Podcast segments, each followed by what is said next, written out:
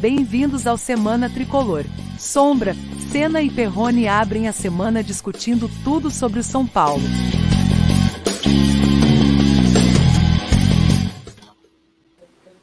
Olá, muito boa noite, sejam todos bem-vindos aí a mais uma edição do Semana Tricolor. Programa que vai recapitular essa semana terrível para o São Paulo, mais uma, né? Qual semana tem sido assim para nós, né? Mas a gente vai falar de bastante, bastante, bastante temas, vários assuntos, e a gente conta com a sua participação aí no chat. Já deixa o seu like aí para ajudar a gente. Cada like seu é importante para fazer com que esse vídeo seja replicado, indicado aí para mais tricolores. Hoje não teremos o Sombra, porque ele está no navio da Energia 97 indo para o Catar. Deve chegar no ano que vem lá, né, Perrone? Boa noite. Boa noite, Sena. Boa noite, Pedro, legado tricolor, né? Nosso convidado aí, né? Não foi, não foi ainda exposto, mas como já está aí, né? É, com a, com a devidamente uniformizado com a seleção uniforme da seleção brasileira, né? Deve ter ouvido hoje, né? A convocação. É isso, né? Nosso amigo Sombra achou que ia comprar um, um navio para ir para o Catar e chegar a tempo para a Copa, mas não vai chegar. Vai, mas talvez chegue pro, perto do Carnaval, né? Lá no Catar, né? Pena que no Catar não tem Carnaval. Amigos, a gente está convidando vocês hoje para é, comentar e enviar temas para a gente. A gente já tem alguns temas, o, te, o Senna vai, vai, vai, vai passar os temas de hoje para vocês mas a gente gostaria de grande participação de vocês aí e vamos colocar aqui na telinha, hein? Bora, Cena! Isso aí, isso aí. Uma boa noite para o nosso convidado aí que entra em substituição ao Sombra hoje, né? O Pedro do canal Legado Tricolor. Tudo bom, Pedro? Como é que você está aí com essa Tudo. convocação na última hora? Tudo. É, eu fui convocado hoje também, né? Aqui para o programa. Muito obrigado mais uma vez pelo convite. Um abraço aí para o Dani, um abraço para você, Ricardo, a todo mundo que está vendo aí. E hoje, né, falar que a minha segunda participação aqui, que da primeira vez o Sombra zoou o Dani, porque ele viajava muito, o CVC agora, por uma questão do destino, ele não pode participar para ir viajar. Então, muito obrigado por estar aqui é, substituindo ele e também participando aqui com vocês. Infelizmente, não é sobre o que a gente queria falar a respeito de São Paulo, né? Que a gente tivesse disparado aí rumo a Libertadores, mas a gente está preparado também para falar dos momentos bons, momentos ruins. Mais uma vez, muito obrigado pelo convite. Imagina, valeu, obrigado você. E todos aí se preparem, porque a gente vai ter uma sessão de descarrego hoje aqui, né? A gente tem que falar bastante dessa derrota no Rio de Janeiro. Mais uma, né? Mais uma, né? É, já tá quase eu falo que eu discuto com um copo d'água em cima da TV, né?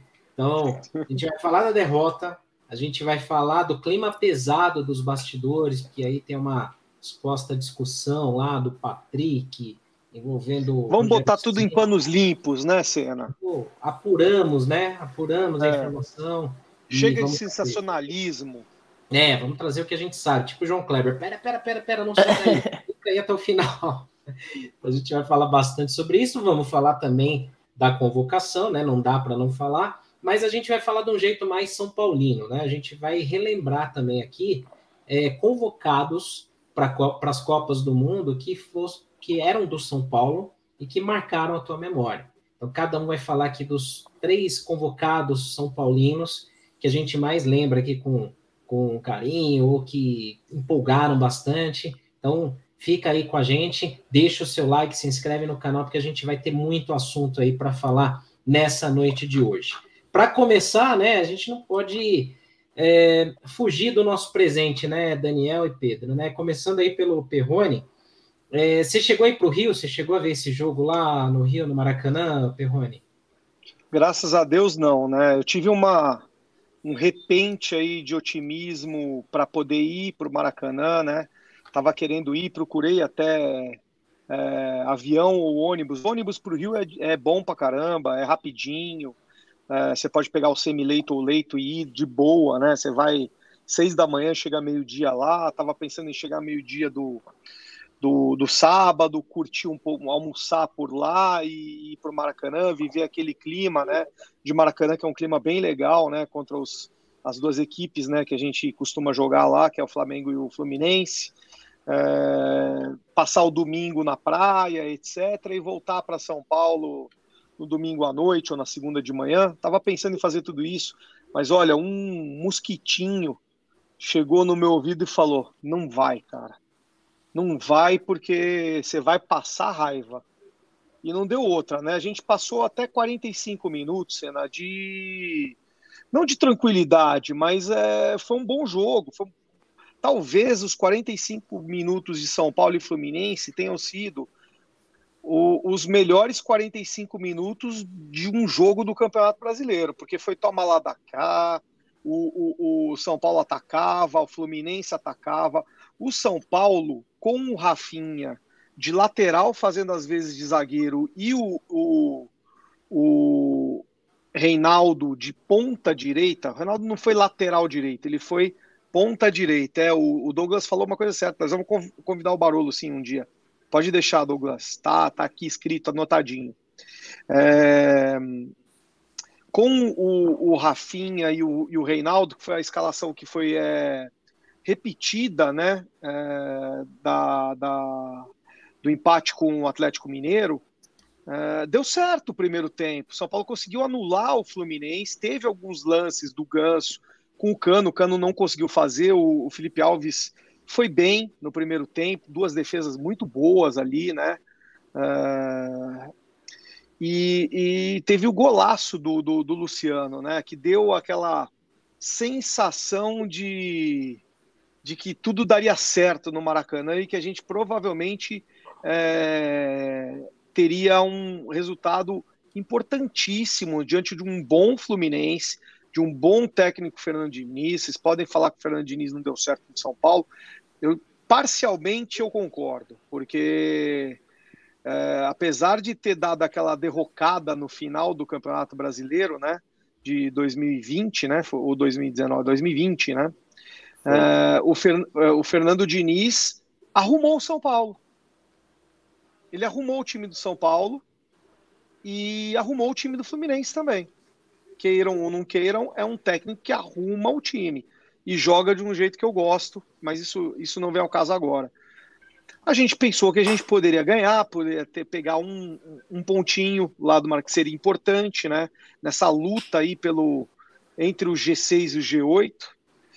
Mas em 13 minutos o castelo de areia de São Paulo é, desmoronou, né? É, esfarelou o castelo esfarelou com falta de atenção, com é, o, a arrumada boa do, que o Diniz deu no time do Fluminense. O, o, o Diniz avançou as linhas, trocou três jogadores e também a gente tem que falar também foi um pouco de bobagem do Rogério. É, é aquela coisa em time que está jogando bem ou que está ganhando e estava ganhando, não se mexe, né? Eu não entendo por que, que o Rogério tem que tirar o Patrick, teve que tirar o Patrick para colocar o Galo. Eu não entendi qual foi a, a, a intenção do Rogério é, em tirar um jogador que não estava às suas maravilhas né, no, no, no, jogo, mas é um jogador de grande importância para São Paulo no, no, na condução e na transição ofensiva, que é o Patrick. Principalmente para colocar o Galopo. Isso, para colocar um jogador que até hoje a gente pode até falar um pouco do, do, do, Galopo, que não deu uma assistência ainda, não fez um gol, quer dizer, está totalmente visado por boa parte da torcida e com razão, né? Mais uma vez o Galopo não, não fez nada. É óbvio que ele não, não vai fazer alguma, não vai fazer, não vai mudar o jogo sozinho, né? Teve também muita, muita bobagem da defesa do São Paulo, principalmente do seu Léo Pelé, né? é, na, na, marcação dos gols do Fluminense. E óbvio, gente, nós temos que, nós temos que, que dar o braço à palmatória. E às vezes, quando a gente analisa é, um jogo de futebol, a gente não pode só analisar o nosso time, a gente tem que ver que tem um adversário na nossa frente. E, pô, o, o, o Fluminense é um time muito bem montado, tem ótimos jogadores e tem o arco e a flecha, que é o Ganso e o Cano. É, uma coisa me chamou muito a atenção, só para não, eu não vou me alongar muito, mas uma coisa me chamou muito a atenção no intervalo do jogo, né, até publiquei isso na opinião do blog.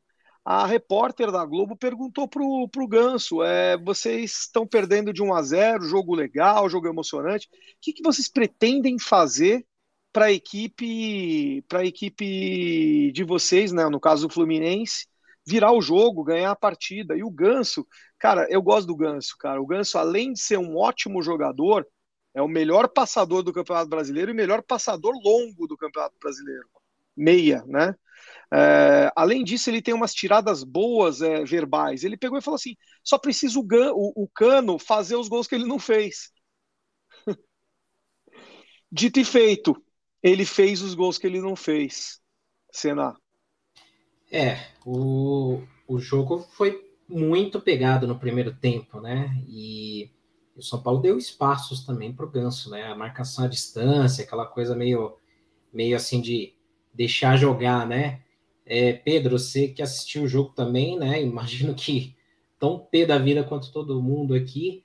O é, que, que você achou dessa liberdade que o São Paulo sempre dá no meio de campo e assim essa derrocada em 15 minutos, né? Uma virada tão, tão rápida, né? Porque foi em um minuto de jogo no segundo tempo. É, eu até digo aqui que assim, é, claro, todo mundo está muito bravo com o Rogério, todo mundo. Qualquer coisa que se disser diferente de críticas a ele, o pessoal não vai gostar. Mas assim, independente se fosse o Rogério, se fosse o Diniz, o Crespo, qualquer um é, fez uma mudança em um minuto de jogo, não dá para o time tomar um gol daquele com um minuto, né? É, oh. Defesa também deu, deu uma vacilada, né, Pedro?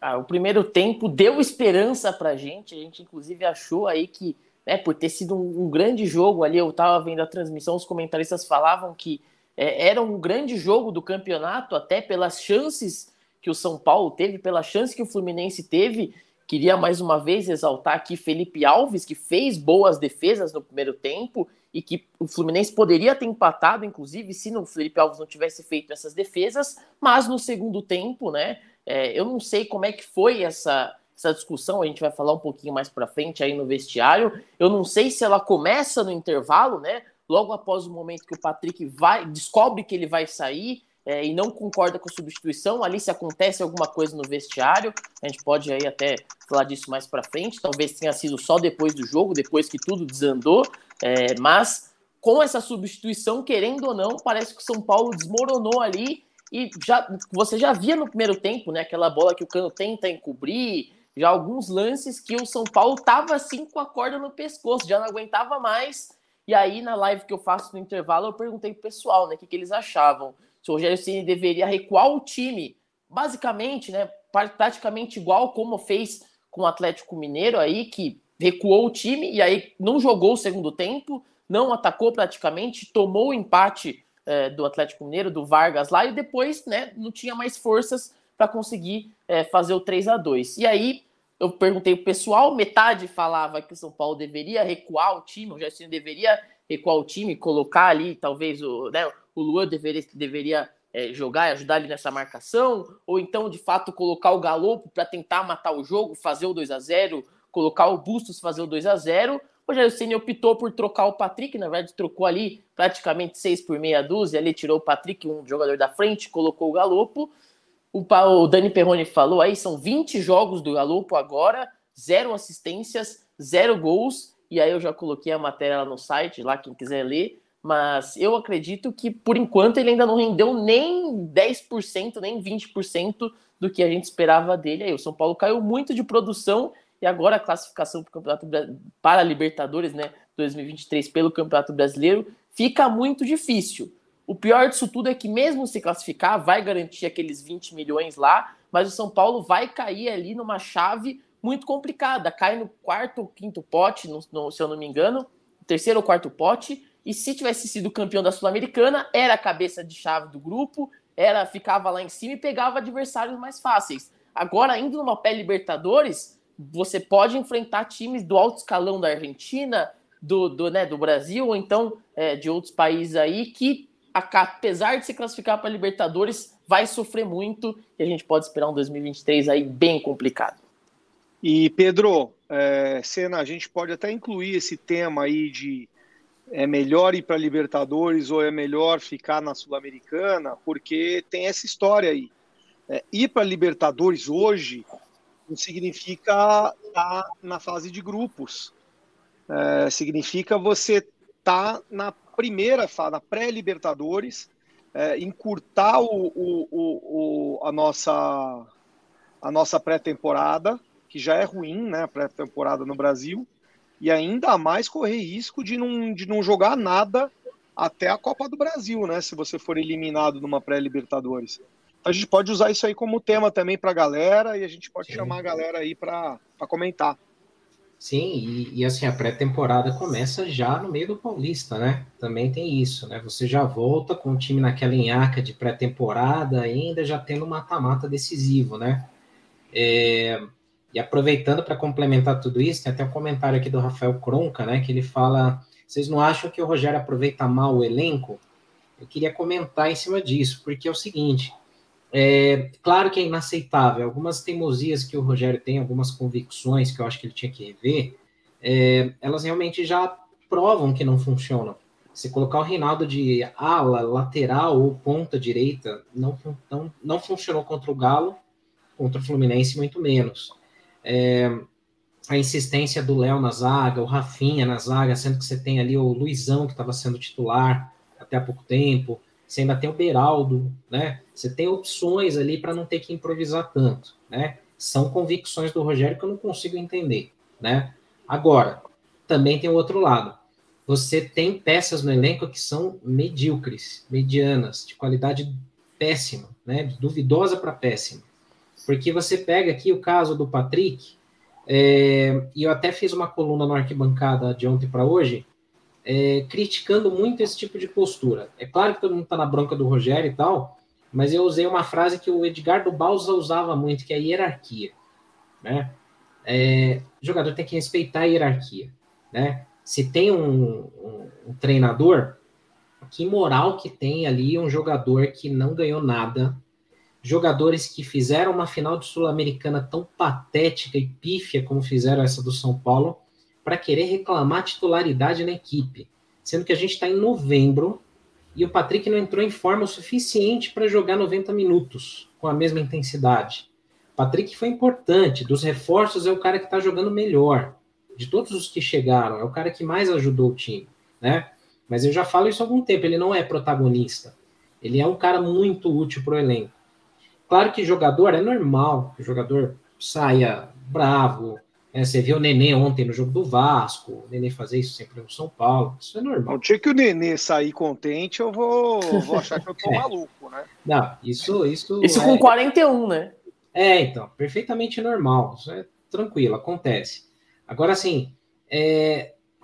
o elenco, ele não tem peças de reposição. Você vê, por exemplo, o Patrick, todo jogo, os 15 do segundo tempo, ele cansa, ele morre, não faz mais nada. 10, 15 do segundo tempo, todo jogo. É, aí você vai lá, coloca um galopo, que é o, a contratação mais cara da história do clube. Que eu também concordo, eu falo isso todo o programa. A gente vai ter uma noção melhor do galopo, talvez no Paulista, depois de uma pré-temporada, né? Mas, cara, nenhum passe, nenhuma assistência, nenhuma jogada vertical. O Igor Gomes, que é tão odiado pela torcida, ele já fez muito mais que isso. Teve um cara no Twitter que comentou comigo assim: é, mas me fala cinco jogos que o Igor Gomes fez bom no ano para você justificar entrar ele e não o Galopo. Santos, Red Bull Bragantino, Fortaleza, Jorge Wilstermann, Universidade Católica, Inter. São pelo menos cinco, seis jogos que eu lembro do Igor Gomes ter feito algo útil melhor do que o Galopo. E não estou elogiando o Igor Gomes. Tô falando que assim. Jogou mal, e jogou mal nesse sábado. Exato. Mas para você ter uma ideia, se o Igor Gomes é odiado pela torcida e criticado ao extremo, né? pela torcida. Acho que o Pedro caiu aqui, daqui a pouco põe ele de novo. Ah, tá aqui. É, então, assim, se o Igor Gomes cair, é, tá, tá tão em desgraça com a torcida, né, ultimamente, é, a gente precisa entender também por que, que não se critica tanto o, o caso do Galopo. E outro ponto, né, que aí depois a gente pode entrar quando falar no próximo tema aqui, que é da questão da tal briga, da tal discussão. É, quem traz todos esses jogadores de qualidade mediana e duvidosa é a diretoria. Então eu entendo que se critique o Rogério, eu entendo que se critique os jogadores, tem que ser cobrados, tem que criticar, é lógico, mas muitas vezes esquecem de criticar a diretoria, que é quem traz esses jogadores, né? E ah, mas não tem dinheiro, não tem dinheiro porque essa gestão fez por merecer não ter dinheiro e administra mal. Então é, é complicado, né, Perrone? Todo esse, esse, esse ciclo que parece sem fim no São Paulo, eternamente, né? É, e outra coisa, além, além disso tudo aí, você tem os atletas lesionados, né? O, o, o Nicão não joga, o Alisson não tá jogando, o Igor Gomes, não, o Igor Vinícius não tá jogando. E agora a gente não tem lateral, né? Não tá jogando, hein? Com o Rafinha expulso, a gente tem zero. De três, a gente não, tem. Não, não temos. Zero. Vai eu de lateral. Eu fui convocado para ser lateral. Acho que é melhor você ficar Paulo. no gol, Dani. Eu acho que de goleiro é, então, você, você, sai melhor. É, não, é, é, até melhor eu no gol e o Felipe Alves de lateral, né? Mas acho que vão achar que o que o, que o, que o Ceni vai ser pardal em me botar, em botar o Felipe Alves no, na lateral direita, né? Mas é, sabe, a gente, a gente faz uma brincadeira aqui, mas é, a gente num jogo tão importante quanto esse jogo contra o Internacional, é, sem lateral direito, com a torcida é, irritada e, e com razão, muita gente que costuma ir no Morumbi não vai. Eu acho que vai ser talvez um dos piores públicos aí do, do, do, do São Paulo no campeonato. Né? Não deveria, porque a gente ainda tem é, boa chance né? de, de G8, pelo menos, né?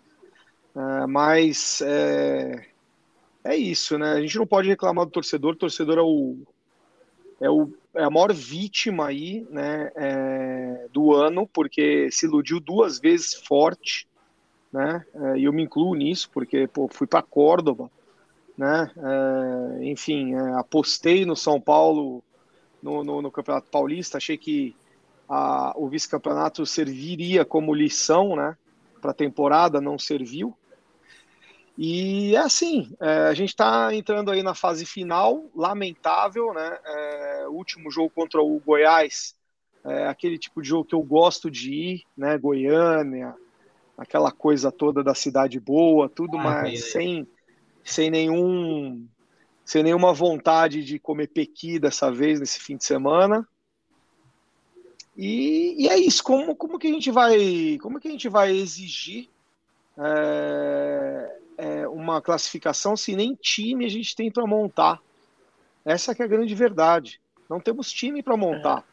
Os três, os, o, o, ó, os, os jogadores, que, o, o, São Paulo foi até bem ativo no meio do ano na, nas contratações, trouxe, trouxe gente, mas nenhum serviu. Marcos Guilherme. Nossa. O Bustos, que ainda quero dar um tempo, porque, porque é, contratou para ser reserva do Caleri a princípio tá? Não é um jogador, a gente já comentou isso aqui. e é a posição de dele é mais de difícil, né? Com, brigando com o Caleri e com o Luciano é mais difícil isso, do que os então, outros que é, chegaram. Não fosse pelo salário que foi divulgado, tava tudo, tudo certo, né? É, o, o Ferrarese até me parece ser um bom jogador, mas é também um pouco atabalhoado. Se vocês não. Viralizou bastante um lá no legado tricolor essa semana essa, esse último jogo contra o Goianiense, aí a galera acabou pegando carinho por ele até querendo Não, que ele seja titular ano que vem. Sim, é, mas tem que ir com calma também, porque tem o Arboledo, o Diego Costa. É, não, é, não é tão acima dos dois, não. É briga por posição. Se tiver três, se for um, um esquema de três zagueiros, Seria pode essa até ser ideia, o líbero. Ferrarese, é, Diego Costa e, e, Arboleda. E o Arboleda, mas acho que o Arboleda não é líbero, a Arboleda é de pegada. Mas para quem tem Léo na zaga improvisado. É, é o pessoal. Então, exatamente. É, se, for um, se for um trio de zagueiros, aí para mim seria o, o, o, Arboleda no lado direito, que é o lado dele, o, o, o Ferrarese, que já mostrou ser líbero, né, no meio, foi assim Diego. que ele jogou e o Diego Costa talvez deslocado para o lado esquerdo, né? Ainda é... assim precisaria trazer mais um, pelo menos. Então, aí, aí teria que trazer um, um, um, aquele zagueiro de perna esquerda, né? Tem o Beraldo, que é, que, é, que é esquerdo, né? Que é perna esquerda, mas não vai entrar no lugar do Diego Costa, né? É, enfim, tem que. Na verdade, Senna, nós temos que pegar é, jogador de todas as posições, na minha opinião. É, precisaria Goleiro, de... zagueiro, lateral, meio, e aí meio é, é, é volante e meia. Já começa a rezar aí, dia 15, dia 15 tem a copinha aí, já começa aí a rezar para aparecer aí um, um, um, Pablo Maia até, né, um, um Hendrick, aí o Daniel Tem essa matéria para essa semana também. Vamos rezar. Às vezes aparece aí. Tem que rezar, porque o, o sub-20 não é legal, não. Pelo que eu tô vendo, o sub-20 não é tão legal, não. O sub-17, sim. São Paulo é melhor. Então, essa safra tem... de sub-20. Aí... Espera mais uns dois aninhos, né? É, esperou, não me chamou atenção, mas 10, quem sabe? Quem sabe estoura algum na copinha aí, né? É... Só não pode ter o azar do Caio, né? que em treino Nossa. se contunde gravemente, o Moreira se contunde gravemente, toda, essas coisas que eu não entendo. Além de toda a dificuldade financeira, técnica, o São Paulo também sofre com um azar violento, né? A gente teve o Valse, que era um cara promissor, que teve duas contusões gravíssimas, é, o Caio, né, servindo a seleção, o Moreira tinha voltado de contusão, já teve outra, é, cara, é, é uma sequência atrás da outra. E como até o Perrone falou no outro programa, né? Tem algumas questões que assim não são, não tem culpa, não tem a ver com DM. O DM trata depois, né? São acidentes de trabalho. Então é uma questão de azar também, além de tudo, né? É, muita coisa uma em cima da outra, né? E a Sim, gente... o Arboleda né? Do Arboleda. No jogo, azar total do Arboleda. Eu sabe? tava bem na frente quando o Arboleda, mas na hora que ele caiu, eu falei, virei pro pessoal, falei, isso aí foi sério, porque ele eu... caiu muito torto ali. Nossa. A gente não viu do Caio e do, e do, e do Moreira, né? Mas deve ter sido algo parecido também, sabe? Você, o Ju, pra joelho, né? Tem que ser algo assim, sabe? Cair em cima do próprio pé. Nossa, terrível, terrível. Chama a benzedeira, chama a benzedeira aí. Ah, precisa. Sal grosso, a folhas de acuda, em volta do Morbi, do CT, né? Coisas assim. Mas eu acho que mais do que isso, a gente precisa, assim, de um, de um restart ali de, de metodologia de gestão, né? Precisaria trocar um monte de gente, um monte de coisa que não funciona bem, né? Só... Aí... Não, pode falar, Pedro. Não, é, de, de trocar eu não vejo assim uma, uma mudança tão gigantesca. Agora que deu certo aí o, o, o sim para reeleição, a gente ano que vem aí já estão começando aí as campanhas, inclusive já começaram meus grupos no WhatsApp, eu que sou sócio lá do São Paulo, já começaram as reuniões já na pizzaria e tal, o pessoal já se reunindo para fazer a campanha, já começando aí para o ano que vem. Júlio Casares conseguiu, vai conseguir a reeleição, trocam alguns conselheiros, alguns entram como vitalício, e aí, pelo que eu estou vendo aqui, se mantém o poder. Então, essa mudança aí, só se for 2026, é a próxima. São mais três anos, 23, 26. É, lá para 27, no aniversário de 30, a gente vê se dá para mudar alguma coisa ou não. Ah, terrível. E assim, até o Agonia Tricolor, o Dario, né, um amigo nosso que tá aqui, ele fala dessa questão de gestão, de empréstimos, falta de transparência, um monte de questões, né? É... Olha só o perfil, agonia tricolor, gostei. Desespero total, né? Resume bem os últimos anos, né? Olha, parabéns, parabéns ao autor aí. Agonia tricolor é muito bom. Eu achava que legado tricolor era bom, mas agonia. O... Não, agonia é muito melhor. Agonia é melhor. Nossa, Reflete é, o que a gente tá Tipo, desespero tricolor. É, Ultimamente está melhor. Melhor tradução por que vivemos, né? E um abraço tá para o Dario Campos aí. E, e ele traz esse ponto bom que, assim, tem muita gente que ainda, 2022, novembro de 2022, e acha que, assim, não, mas o presidente, diretor não entra em campo para bater pênalti, para errar gol e tal, ou para escalar errado. Só que tem o seguinte, é, além dessa questão de gestão, de falta de grana, de todas essas outras coisas, tem uma questão que vai direto com o nosso próximo tema aqui, que tem a ver com esse clima pesado dos bastidores, né? É, Levantou-se aí, né? O Jorge Nicola postou inicialmente, o Marcelo Bassérgio da Gazeta também apurou que teve isso, aí depois veio o Edu lá da, do Globo Esporte, outros amigos também que, que apuraram que realmente houve uma discussão, né? Que até certo ponto é até saudável, é normal que jogadores questionem porque não porque saíram e tal, né? Mas o que se colocou de ontem para hoje é que foi uma treta mais acalorada, foi uma coisa mais feia, né? E que até teria chegado ao ponto do Rogério pedir afastamento, multa, né, de jogadores, né? E aí, depois, é, ao longo disso, foi apurado, foi postado lá pelo Arnaldo, Tirone, outros colegas também postaram, né, Perrone? Comenta um pouco aí sobre o que, que você ouviu desse caso, porque acho que tem a ver um pouco com essa linha que a gente está falando da diretoria, porque falta pulso para controlar isso, né? A gente é de uma época que o São Paulo lavava a roupa suja dentro de casa, né, Perrone?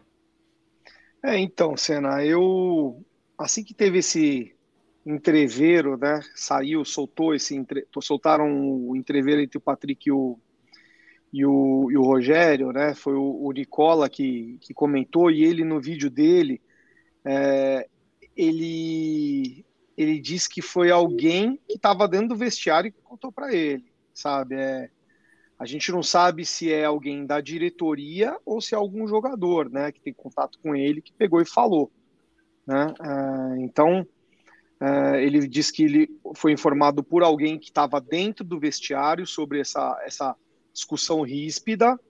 E uma coisa que eu, que eu até comentei com o Pedro, é, o Pedro tá, tá comigo lá no blog, né? Tá, tá fazendo alguns posts, inclusive ele fez um post sobre isso é, ontem à noite, né? Não foi, não foi de agora, não, não foi de hoje. Ele publicou depois de uma conversa minha com ele. Eu falei para ele, é, esse tipo de, de, de, de, de discussão, quando você perde um jogo da maneira como perdeu, é como você disse, né? É, você chega até ser do futebol. Isso aí, entendeu? É, não dá para a gente também. Até melhor que tenha discussão, porque você mostra, mostra que está se importando né? com, com, com, com, com o jogo, com o clube, com o elenco, enfim. É, o que eu não, o que eu condeno Uh, e ontem mesmo começou a sair essas coisas, o Pedro acho que também pode, pode me, me falar um pouco melhor sobre isso. É, alguns portais, alguns youtubers é, é, utiliz, se utilizarem da informação do Jorge Nicola, que é uma informação. O, o, Nicola deu uma informação que teve uma discussão. Ele não tem, ele não, ele não, ele não falou depois o que, que aconteceu, né? É, ele, ele citou isso, né? Mas muita gente pega e começa a falar, é, tá afastado, teve mais dois que foram afastados, e aí muita gente pergunta né? para mim, para você, até para o próprio Pedro no, no, nos nossos perfis, pô, quem foi mais que, que, que, que brigou, que, que, que tá afastado do São Paulo? Já, já virou um clima de afastamento. E é assim, é um dia depois do outro. Você briga, você tem, tem um, um entreveiro forte, só que geralmente 99% das coisas acabam no vestiário. Elas não vão para frente. Tanto é que o próprio o próprio Arnaldo, se eu não me engano, foi ele que escreveu assim algo derradeiro. Ele falou: "Ah, não teve o, o, o, o não teve o, o entreveiro com, com o Patrick. Patrick está treinando, vai jogar amanhã e vai ser titular. Mas só para acrescentar, o, o Nicola até complementou da questão do afastamento. Ele também comentou isso. Que teve, além do, da, da, da discussão e tal, ele complementou no vídeo que teve. Então, mas era uma possibilidade, né? É, é que era, assim, eu vou até ler que eles foram afastados. Vou fazer como o Bonner faz, ó, entre aspas. né? Boa noite. Entre aspas. Abre aspas. Patrick foi multado. Ele foi chamado ao longo do domingo por Rui Costa, que comunicou sobre uma multa em seu salário, em valor não revelado. Outros dois atletas também foram multados por participar da discussão com o treinador. E Rogério Ceni já deixou claro que não conta mais com o Patrick nos dois jogos finais do Brasileirão. O São Paulo recebe o Inter, terça, tal, tal, tal. Fecha aspas. Ué, vai jogar amanhã, segundo Com todo Arnaldo. respeito, exatamente, com todo respeito ao Jorge hoje, né? Nicola, o São Paulo fez questão de postar o Patrick treinando hoje. Se você for no perfil lá oficial do São Paulo no Twitter, lá na, na, na, na SPFC Play, vai ter o treinamento dele, com todo respeito novamente ao Jorge Nicola, mas o Patrick está treinando. Vamos ver se amanhã ele vai ser convocado, não. Então, se surge alguma lesão dele aí de última hora, não sei também.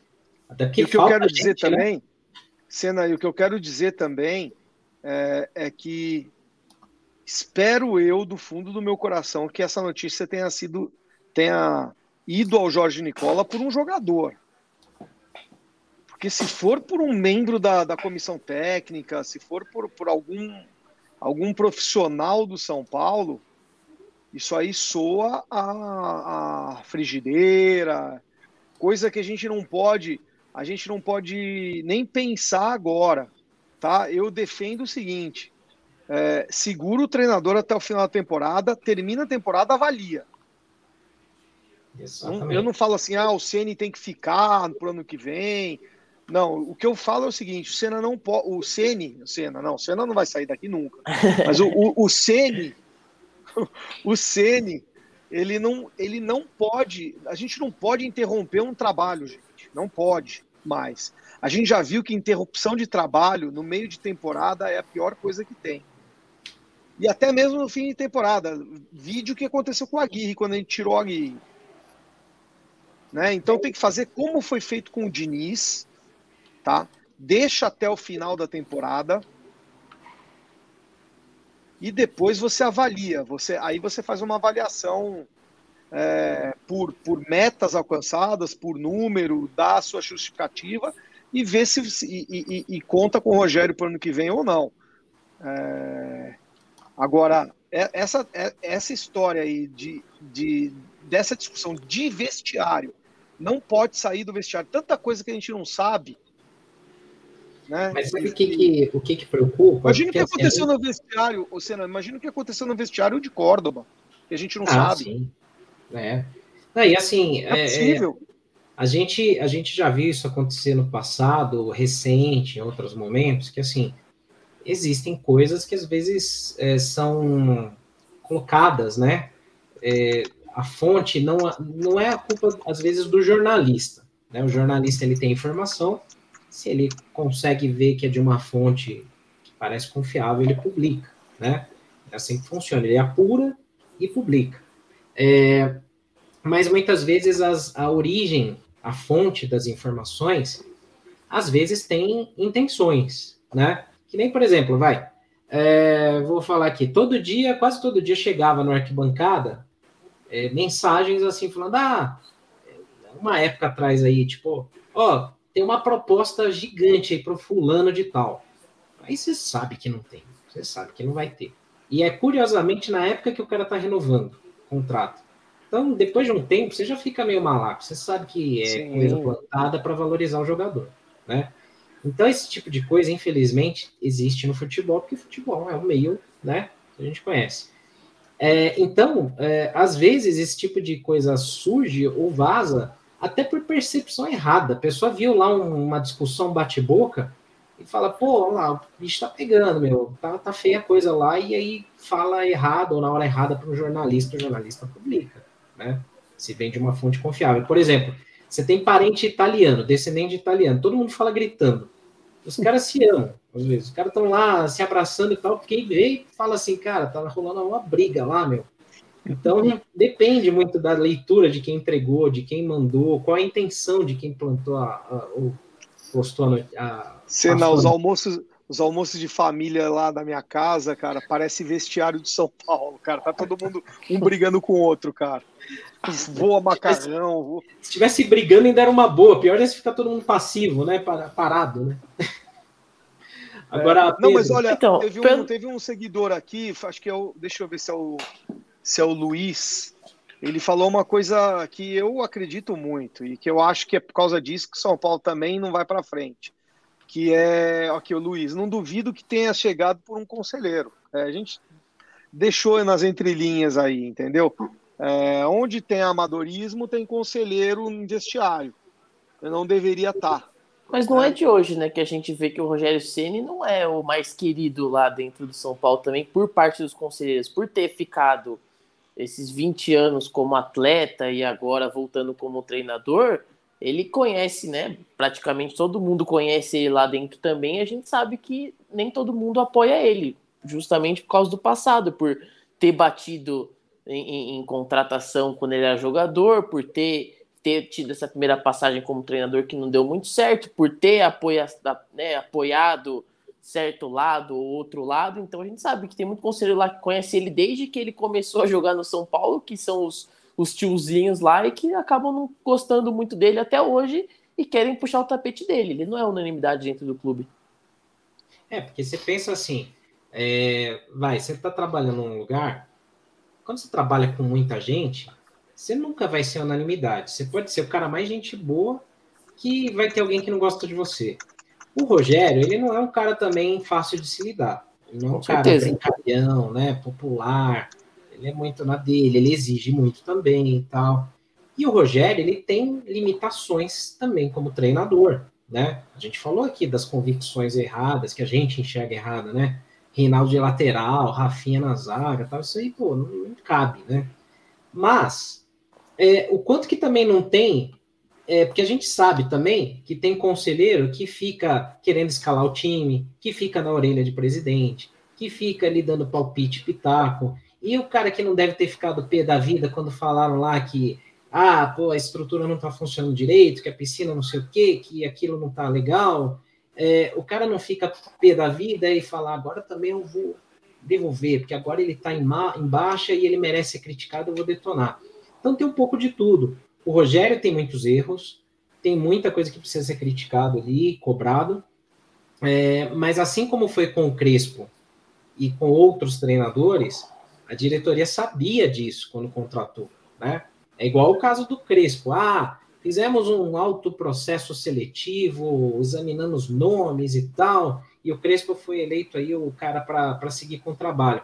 Na primeira vez que, a, que, a, que deu uma crise que a, os jogadores ficaram bravos com a preparação física do Crespo, que estava puxando os caras, exigindo. Demitiram, né? Não bancaram. Então fica difícil a gente ter muita confiança também, né?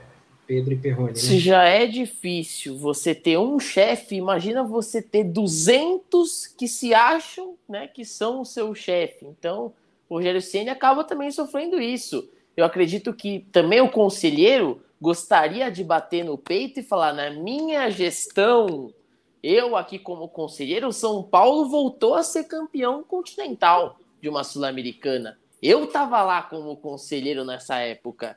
Quando estava o outro da outra gestão, ficou 10 anos sem ganhar nada. Agora, na minha gestão, ganhamos.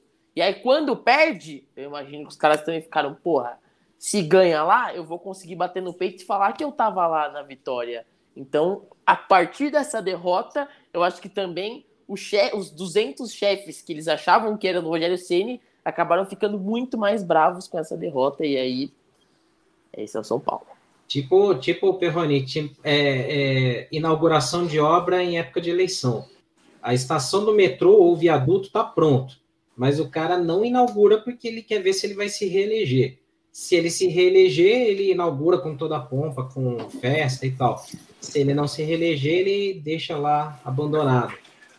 Felizmente tem isso, né? O Brasileirão de 2020 foi uma situação semelhante, trocou toda a diretoria de futebol na reta final do campeonato, né? Dizem que a gente atribui a isso também um pouco a derrota. Se assemelha à prancheta, aquela, aquela situação da prancheta também? Não era no Rio também? Não era alguma coisa assim? Você acha que tem uma relação, talvez sem a prancheta agora, mas não foi mais ou menos um paralelo? Só tiraram a prancheta da jogada? Pois é, né? Cada hora é um mistério. Só queria, pessoal, só queria fazer uma retratação aqui. O Luiz Guilherme Serigato, ele me corrigiu aqui. O Diniz não ficou até o final. É, saiu antes e quem deu seguimento ao trabalho foi o Murici Convisoli. É verdade. O, o, o Diniz saiu na 33 rodada, faltando cinco rodadas para acabar. E eu condeno isso também, porque eu acho que o, o, o, Casares, que tinha entrado, né, e quando ele entrou, ele demitiu né, o, o Diniz, tinha que deixar até o final é, do campeonato e, e avaliado depois, tá? É, essas, essas coisas aí que eu não entendo no São Paulo. Mas, enfim, é, eu tenho uma. Eu tenho uma, uma teoria de técnicos, tá? Já, já passei isso para muita gente. É, técnico só pode ser demitido se, se tiver problema de vestiário. Ou então se realmente for comprovada a limitação dele, tá? É, com o elenco do Flamengo, por exemplo, o, o, aquele o auxiliar do, do, do, do Guardiola não conseguiu fazer jogar. Então, esse para mim é um, é um caso, entendeu? Porque com aquele time lá de estrelados, não conseguir fazer o Flamengo jogar era, é, era passível de demissão. Né? É, muita gente, muito torcedor acredita que o São Paulo é um, é um elenco dos sonhos, não é. De longe não é um elenco dos sonhos. Tá? Então isso também é, Não é nem, de, nem defendendo o Rogério, porque eu acho que vocês vão ter até uma surpresa na hora que terminar o campeonato, a gente for fazer aqui a nossa avaliação, eu vou fazer a minha também. É, mas assim como é, eu tenho essa minha posição de, de, de, de, treinador, eu não posso ficar, eu pelo menos, mandando técnicos embora, uma coisa que eu não acredito, tá? Nem se fosse o Rogério, nem se fosse o Dorival Júnior no São Paulo, nem se fosse o, o Bausa, enfim, qualquer um. Que você contratou, você tem que ter convicção de pelo menos acabar uma temporada, um, um campeonato. É, porque, porque é a mesma coisa que aconteceu nos casos recentes, né? Diniz, Aguirre, Cuca, é, o próprio Crespo. É, eu, eu sempre resumo dessa forma, né? É mais barato mandar o técnico embora se, como, como diz aqui o, o Luiz, né? Ele fala assim: que eu deixo uma pergunta. O famoso caso do técnico perder o vestiário não é causado em partes por má gestão? Sim, porque eu acho que é o seguinte: se você tem um, um elenco, eu vou, eu vou comparar aqui com o futebol europeu, só nesse cenário hipotético, né? Se os mesmos jogadores estivessem jogando, vai, no, no Fulham, no West Ham, lá da Inglaterra, que seja, e os caras começassem a criar um motim, né? Por exemplo, não, não, não, digo nem que seja o caso de um motim aqui, né? Mas vamos, vamos dizer que, que seja um cenário assim. Lá, a diretoria vai chegar e vai falar assim, amigão, você tem contrato para cumprir. Primeiro que eu pago em dia, né? Mas você tem um contrato para cumprir, o técnico é ele. Você obedece ele, acabou, ponto final. Não está satisfeito? Você, a gente pode rescindir o seu contrato, te negociar, você vai jogar aí no, na terceira, quarta divisão ou algum outro que, clube que queira você. Aqui fica difícil colocar isso, porque é, as diretorias são reféns de empresários que têm três, quatro jogadores nos times. As diretorias, no caso do São Paulo, ela não paga em dia, ela está devendo, né? Então, até para multar o jogador, eu não sei se ela pode, porque já está devendo dinheiro, vai fazer como abate o valor, dá um ticket para o cara, um vale, não sei. É, então tem, tem muita coisa assim que, infelizmente, no Brasil a diretoria não tem culhão ou não tem moral suficiente para chegar e botar o jogador que às vezes às vezes tem razão, né?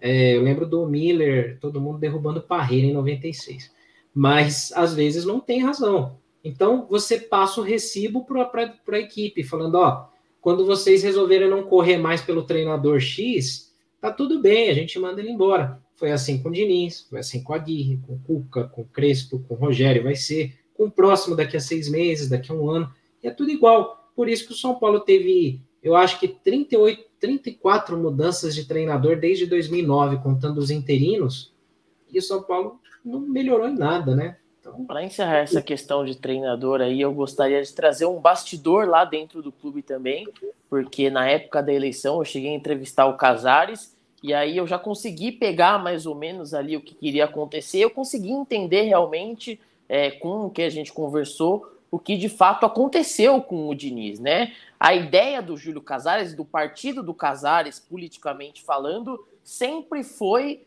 gerar mudanças do que estava acontecendo antes. Não é à toa que eles no São Paulo sempre tem a chapa amarela e a chapa vermelha. Ele decidiu ser a grafite e sempre batia nessa tecla para mim e para outras entrevistas que ele dava na época da eleição de que ele não era nem de um lado nem do outro, ele era um novo São Paulo que ele gostaria de criar. Quando ele conseguiu se eleger, e ele falou isso várias vezes, falando que ele iria. A ideia dele era trocar tudo. Não é à toa que ele trocou os diretores de Cotia, né? O, o que eram o Canassa, saiu de lá, trocaram para o Biasotto. Ele falou que ia tirar o pássaro e falou que ia tirar o Raí, assim fez, trouxe o, o o Murici, e, né, e aí trouxe o Rui Costa, falou que ele queria resgatar os ídolos, e aí trouxe o Zete, né, para ser pra trabalhar na base também, trouxe o Murici também um ídolo. E batia na tecla que ele queria resgatar os ídolos do São Paulo e que queria contratar Rogério Ceni. Recentemente o Diniz foi no Bem Amigos e falou que uma das causas, né, as causas da saída dele foi justamente a troca de diretoria. O Casares ele queria fazer essa mudança, o partido dele já avisava que ia fazer essa mudança. A queda do Diniz era só questão de tempo. Infelizmente, na época, o Rogério Ceni estava no Flamengo, não dava para ele vir para o São Paulo, porque senão ia ser Rogério Ceni em vez do Crespo. Então, já estava premeditado essa saída do Crespo, a saída do Pássaro, a saída do, do, do Canaça lá de Cotia, ele queria fazer essa limpa. E assim foi feito. Votaram nele justamente para ele fazer essa limpa. Não tem problema fazer essa limpa, não a tem queda problema do nenhum. Diniz, a queda do Diniz acabou sendo justamente por causa dessas. por esse lado político. Às vezes nem foi do futebol, infelizmente, né? Ele aproveitou Sim. o momento da queda do Diniz para tirar ele. O, o, lado político não se discute, entendeu? As mudanças iam acontecer com certeza. Quando muda a direção, muda, muda muita coisa. O, o que eu é, questiono é o timing dessas coisas, entendeu? É, o timing foi muito ruim na época. Eu nem quero comentar, nem quero voltar muito nesse assunto, Pedro, porque já foi passado. Mas eu, eu acho que eu sempre defendo o fim de um ciclo, entendeu? Então, é, é, o, o, ciclo do Rogério pode estar tá acabando agora, daqui a dois jogos. Então, é, às vezes não, a gente nem acha que o Rogério é, fique só por causa da diretoria. Pode ser um consenso, entendeu? É, o técnico insatisfeito, que não vai ter é, jogadores, pode, pode sair sim, entendeu? Não, não queremos nenhum técnico insatisfeito. O, e eu também, com, é, o, o, o Senna vai falar daqui a pouco, mas assim, é, até defendo que possa sair o treinador mas você precisa ter um super de um plano B. Não adianta você pegar um, um, um tampão para terminar o campeonato.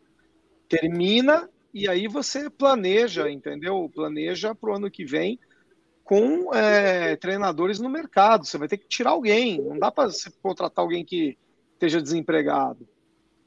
é ilusão achar que o Tite vai ser treinador de São Paulo. Sim. E o problema é assim, não é a troca, porque às vezes é necessária, é saudável e tal. O problema, além do timing, é você pregar uma coisa e fazer a mesma coisa que outras gestões. Por exemplo, é, entrevista para o arquibancada tricolor, eu perguntei ao Casares muito isso. Falei assim, cara, é, o São Paulo tem esse histórico recente de ter muitos abnegados, muitos conselheiros em cargos que seriam profissionais, né? Como você vê isso? Como que você pretende profissionalizar o São Paulo? Qual que é a sua ideia? Ao mesmo tempo que você tem alianças políticas que você não pode abandonar pelo fato de você ter apoio para ter chegado ao poder, né? E a ideia dele sempre foi, não, a ideia é profissionalizar o clube, deixar pessoas que entendem de cada função. Só que aí, ao mesmo tempo que você limpa os anteriores, você entra com o Belmonte, que era conselheiro já do clube, estava no projeto do basquete, é, você tem outros membros de diretoria que, que são do conselho, é, que são os tais abnegados. E quando o São Paulo ensaia uma profissionalização, na verdade é só um pagamento de salários para esses conselheiros, né? Então não é uma profissionalização. Quando o São Paulo foi no mercado trazer executivos, eles acabam tendo que responder para conselheiros. Então isso que não, não fecha, não é incoerente. A gente espera, eu entendo, e aí eu estou falando bem de forma muito isenta aqui, assim. Eu entendo que para você chegar na presidência do clube, você tem que fazer essas alianças políticas. Você não pode simplesmente chegar lá, agora eu fui eleito, um abraço, dane-se todo mundo, eu vou fazer diferente do que eu prometi aqui internamente. Que eu, eu ia dar cargo para fulano, ciclano e tal, né? Não dá para fazer um rompimento assim. Por isso muito que o Aidar caiu também. Não foi só pelos escândalos todos. Que Lá os caras costumam jogar embaixo do tapete. Mas é, é, no caso do, do Casares, eu acho que tem que haver um rompimento para que ele possa profissionalizar isso. Eu torço muito para que o Casares consiga fazer isso. Ele me parece ser um cara muito inteligente, mas até o momento é mais do mesmo. A gente vê abnegados em funções que seriam de executivos. Né? Difícil, difícil. No mas... estatuto, Senna, tem que. Isso é problema de estatuto. No estatuto, Sim. o estatuto diz que um diretor de futebol tem que ser é, um conselheiro, tem que ser um, um, um, um, funcionário, entre aspas, sem remuneração. Isso está no estatuto, né? tem, que, tem que mudar isso. Exatamente. Isso que está tá, assim, corroendo o clube há muito tempo, a questão política. O Pedro falou mesmo. É, a gente está em novembro de 22, os caras já estão fazendo campanha política para eleição. Cara, você tinha que estar focado em remontar o elenco, reforçar o elenco pensando em 22, em 23, né?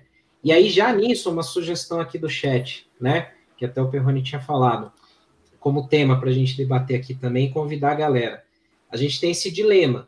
O São Paulo precisa ir para Libertadores porque tem a grana, tem a necessidade da grana, do dinheiro, de cota de TV, bilheteria e tudo mais. Mas a nossa realidade é um time que talvez seja suficiente para jogar uma Sul-Americana e olhe lá. Aí eu deixo para vocês se matarem aí no chat e o Perrone e o Pedro também comentarem suas opiniões. O que, que você acha, Perrone? Libertadores então, ou realidade a Sul-Americana? Então, sem pestanejar, para mim, é, a Sul-Americana seria esportivamente melhor que o São Paulo. Por quê? Porque você, além de você ter os jogos garantidos, você tem uma possibilidade maior de conquista. Possibilidade de chegar na final de novo, você tem. Na Libertadores, desculpa, o São Paulo é gigante, desculpa. Mas nós não passaremos das quartas de final se chegar. Nós não temos nem time para disputar. Nós vamos ter 5, 6, 7 jogadores para sair no ano que vem. Tem que repor com mais 5, 6, 7 jogadores aí. E a gente tem que botar esse time para funcionar. Vocês acham que vai funcionar numa pré-Libertadores? Pode até funcionar, mas e se a gente pega um, um, um time montadinho, entendeu? Passar mais uma vez vergonha, eu não passaria. Por outro lado, financeiramente, se você entrar numa Libertadores pela pré e você passar para a fase de grupos, é melhor, claro. Financeiramente é melhor. Mas eu, como torcedor e não como contador, eu prefiro que o São Paulo tenha alguma possibilidade de título. E o que eu vejo de possibilidade de título é, infelizmente, novamente a Copa Sul-Americana. Isso aí. E você, não tem, que que não você tem uma, uma classificação também para a Sul-Americana ali na Libertadores? Eu entendo que ir para a Sul-Americana sendo eliminado da Libertadores, até a moral ela acaba indo, né, para você chegar numa final Sul-Americana depois que você foi eliminado, talvez vexatoriamente na Libertadores, acho que não é dos melhores cenários. Mas é um paralelo assim meio.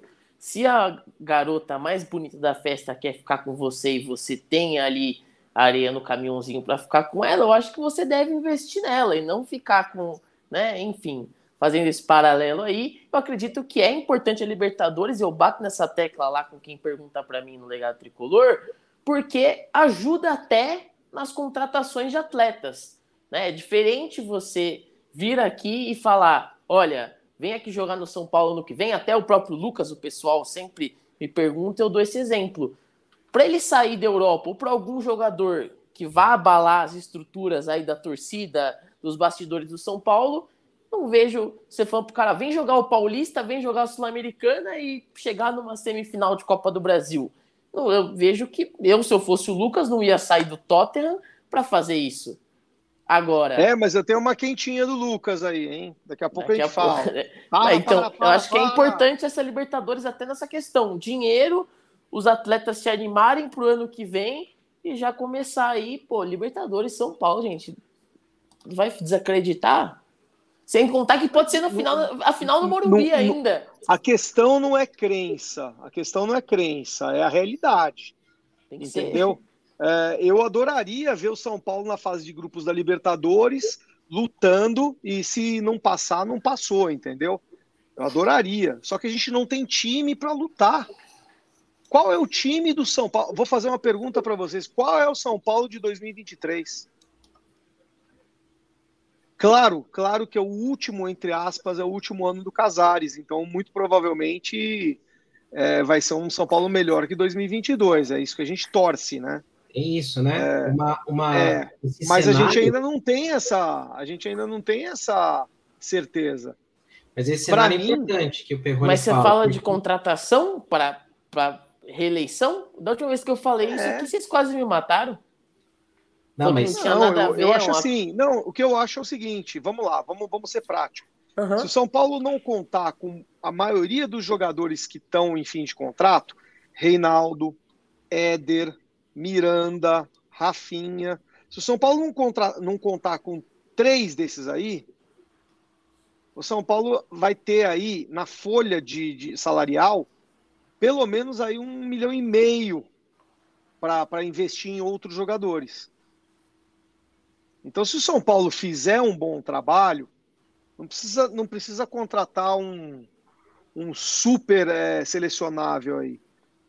Mas se o São Paulo fizer um bom trabalho, pegar um jogador de, um, de uma equipe que vai ser rebaixada, pegar um jogador de uma Série B que foi bem no ano passado, sabe? Tem jogadores aí dando dando, não é que dando sopa, mas jogadores aí que provam que podem ter potencial. Foi assim que aconteceu em 2004 para 2005, com o Cicinho, com o Josué, entendeu? Não tô, não tô querendo comparar, porque são outros tempos, mas você pode, de repente, ó, vou, vou, vou ser prático de novo. Pô, o Ceará, ele pode cair. Tem boa chance de cair. Se o Ceará cair, por que não vai para cima do, do Steven Mendoza por que, que não, não pega o, o, o Fábio Sobral, que está tá revezando lá entre a, a, a, reserva e o titular? Vina. Entendeu? É, ah. o Vina, ele joga muito em, ele joga muito no lugar do Luciano. Né? Ele é muito parecido com o Luciano. Ele é um meia que não é meia, ele é um atacante que conduz a bola e eu, eu, eu iria mais num, num jogador um pouco mais ganso, clássico, entendeu? Que, que distribuísse mais o jogo. Mas, mas por que não também, entendeu? Por que não, não, não corre atrás um jogador desses aí? O que não pode é a gente arriscar é, mais 500 mil por mês num jogador que não vai fazer diferença para gente, entendeu? Diferença para mim tem que ser num goleiro, se vier, um goleiro bom, e, e um defensor, porque é, na minha opinião, sempre aconteceu isso, 2008, 2007, 2006, 2005. Se você tem um bom goleiro e uma boa defesa, você não passa sufoco. Você pode não ganhar, mas você não passa sufoco. E eu acredito que o ataque do São Paulo falta pouco para o ataque do São Paulo ser um bom ataque. Sabe? A gente tem aí bons jogadores. A gente tem o Caleri, a gente tem o Luciano, fazem gol. Né? O São Paulo é um dos melhores ataques do Campeonato Brasileiro. Pasmem, mas é. Entendeu? Então, para mim, montando bem a defesa e tendo opções, porque a gente não tem opção, né? E aí a gente pode até discutir treinador depois. Mas não adianta nada a gente discutir Libertadores ou Sul-Americana se a gente não tem nenhum time ainda. nenhum vai... elenco. A diretoria do São Paulo vai ter que ser muito precisa, porque esse ponto que o Perrone comenta é muito importante, que ele é muito ambíguo, né? Ele tem, tem duas possibilidades ali. Uma faca de dois legumes, vai, como fala. Pode o Bruno tá falando aqui que saiu do Ituano, Igor Vinícius, mas não foi da Ponte Preta, não? Da Ponte, é. Só para deixar. Ou pessoal... ele era do Ituano e estava emprestado para Ponte, alguma coisa assim. É, não, não, lembro. O Pedro tem uma informação que eu já sei qual é. Vamos lá. Gol do, Gol Botafogo. do Botafogo. Essa é a informação? Tá vendo? Pô, tô aqui, tô aqui de cantinho de olho, a jogada sai. Então... Temos que falar da, da seleção. Botafogo que vai jogar com Crystal Palace, um amistoso em Londres, logo, logo. Mês que vem. Olha isso. Amigo. E o Gatito assim... saiu machucado, tá? Não joga mais na temporada. Mas esse, esse ponto é muito ambíguo, né? Tem duas possibilidades, que é o seguinte, e o, e o Peone lembrou bem. É o último ano do Casares. Lembra como foi o último ano do Leco? Torrou tudo é. que não tinha, que tinha All que né? E mal, gastou mal pra caramba, em, em busca de um título para sair bem, né? E ferrou, acabou. O que o primeiro ano do Leco, por incrível que pareça, foi bom financeiramente para o São Paulo. O São Paulo conseguiu estancar muitas das dívidas. Foi 2004? Depois, não, agora quando, quando ele assumiu depois do Aidar. Ah, tá. Né? Ah, não, 2004 não, 2014? 2016, né? 15, 16, 16. 16, 17, se eu não estou enganado é, os primeiros dois anos do Leco, por incrível que pareça, foram bons para estancar um pouco a dívida. O São Paulo conseguiu abater um pouco tal. Só que o desespero, pressão por título e tal, fez com que no último ano ele gastasse, torrasse tudo e o São Paulo ferrou tudo, né? E ano que vem, por ser o último ano do primeiro mandato, né? Porque com certeza é capaz ele ganhar, é, tem esse lado. Tem a questão, vai, vamos enxergar o copo cheio, vai, positivamente são Paulo indo para uma Libertadores obriga o presidente no último ano ter que contratar gente para o time não fazer vergonha, para trazer nomes razoável, razoavelmente bons para o São Paulo aumentar o nível técnico, né? E o lado complicado disso é assim, qual o preço disso? O São Paulo vai se endividar tanto para isso? Porque aí também pode ser um fiasco. E aí a diretoria vai ter que trabalhar muito bem, como não trabalhou até agora, de trazer reforços muito pontuais e que sejam aqueles caras que não são badalados, mas que vão resolver problemas. Muita gente sempre fala aqui, eu sempre falo isso. Ah, o elenco do Fluminense, do Fortaleza é melhor que o do São Paulo? Ah, o elenco do América é melhor do que o do São Paulo? São mais equilibrados que o do São Paulo. Tem mais opções para cada posição do que o São Paulo tem hoje, né? Então, em valores individuais, o do São Paulo é melhor, né? No papel. Mas quando você vai ver lá, por exemplo, se sai um lateral, entra outro que mantém o nível. Se sai um meia, entra outro que não deixa cair tanto. No São Paulo, você vê, sai o Patrick, entra o Galopo, entra o Igor Gomes. É, e você vê que eu não tenho certeza disso que eu, tô, que eu vou falar, mas eu não vejo muito jogador da base do Fortaleza. É, não vejo muito jogador de base. Eles não complementam tanto com a base, né? Eles têm jogadores, assim, aqueles cangaceiros de, de, de ir um, um, um time para o outro, entendeu? Aqueles jagunços de um para time para o outro. Não sem ofensa nenhuma, mas. É, tô falando que é, é, é, são jogadores que, que pulam de galho em galho, né? E, e, isso eu acho interessante, né, dessas equipes. É muito diferente do, do de equipe é, do eixo, né? Lá eles não têm tanta responsabilidade com é, resultado e isso faz para deles uma, uma bela de uma é, é, é, um objetivo muito diferente. E, e, só falando um pouquinho de Fortaleza, eu vi o, o jogo Fortaleza e Atlético Goianiense, né? Empatou, né? Para sorte do São Paulo, né? O Fortaleza não cumpriu o dever de casa dele, né? Mas você vê a torcida dos caras. Para mim, a torcida do Fortaleza é a, é a, é a melhor torcida do Brasil ultimamente como vibram, cara, como torcem. Nesse momento, tem torcedor São Paulino com raiva de você. Por quê? Que você fala que é a melhor torcida do Fortaleza, o cara fala, e eu que fui em todos os jogos no Morumbi ver esse time aí. Pô, mas eu também fui. Então, Uma andorinha Pô, mas só não tem que ser verão, sincero, né? cara. Quem, quem viu é, Fortaleza e, e, e, Atlético Goianiense depois do jogo, depois do empate, que era para todo mundo estar tá vaiando a equipe, porque a equipe perdeu uma chance né, de avançar. Os caras fizeram uma festa, você vê que é outro objetivo, entendeu? É um time que joga mais leve, não tem esse peso de Libertadores, sabe? Para eles seria ótimo voltar para Libertadores, mas eles não vão reclamar se não, se não forem. Entendeu? É outra expectativa, cena, outra outra pegada. Sim, sim. E antes da gente mover para outro tema, é, o Perrone vai, vai comentar aqui rapidamente sobre um parceiro comercial importante nosso aqui, não só do Semana Tricolor, mas também do Arquibancada, da Energia 97, do São Paulo Sempre, magnata da, da, do ramo das lojas online lá, Hilton. Comenta um pouco sobre a Use 360, Perrone. Então, a Use 360, gente, é, é uma empresa que pô, simplesmente conseguiu abocanhar as contas do São Paulo sempre, da arquibancada tricolor e do Energia 97, né?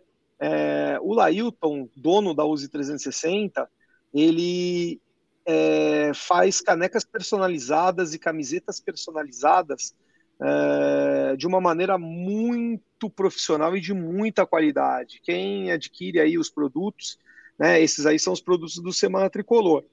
Quem, quem adquire esses produtos é, não, não tem do que reclamar, e não é só de futebol, não, não é só de São Paulo e de futebol, você tem lá é, é, comédia, você tem é, para músicos, você tem para basquete, você tem uma, uma série, olha aí, ó, uma série de, de é, lojas, e você pode até inserir a sua, se você tiver uma boa ideia e for bom aí na caneta, você pode ir lá no Lailton. Lailton vende para você as suas artes aí, o seu conceito de loja.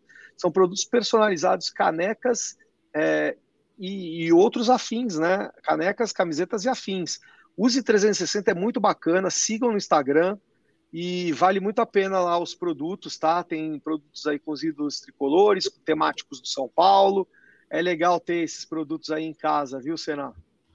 Muito bom, muito bom mesmo. Excelente qualidade. Você que é, quer ter a sua marca também, você pode mandar personalizar ali, trabalhar com o Lailton e escolher a Use 360 como sua parceira aí para divulgar seus produtos. Né? Pedro já sumiu também? Já sumiu Pedro sumiu, acho que ele foi ver o jogo do Botafogo, daqui a pouco ele está de volta. Lógico, aí, né? foi aparar o bigode dele. Né? É, tá estilo Gabriel Neves aí ou Fred Mercury, não sei, né? É, ele é fã do Gabriel Neves. Aí, voltou, voltou aqui. Ah, pessoal, eu saí, vocês ficaram falando de mim, cara. É, que carinho. Gabriel Neves. Aí. Que carinho bigode, que eu tô... Gabriel Neves. É pra gente ficar um com barba, um sem barba e um com bigode só. Aí, ó. Pra tá gente certo. fechar o, os três mosqueteiros aí. Isso aí, É hora de falar da seleção?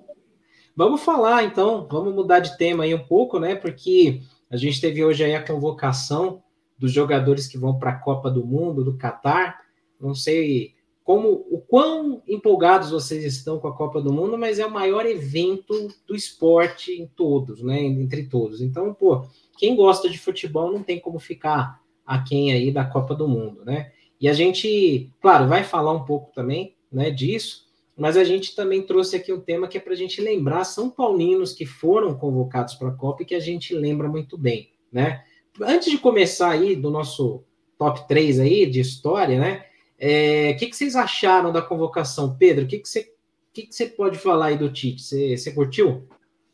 Eu preparei uma matéria hoje lá para o blog do São Paulo Sempre, do nosso querido Daniel Perrone, e eu já a matéria já estava com o título: Com Daniel Alves, Tite tem os 26 selecionados.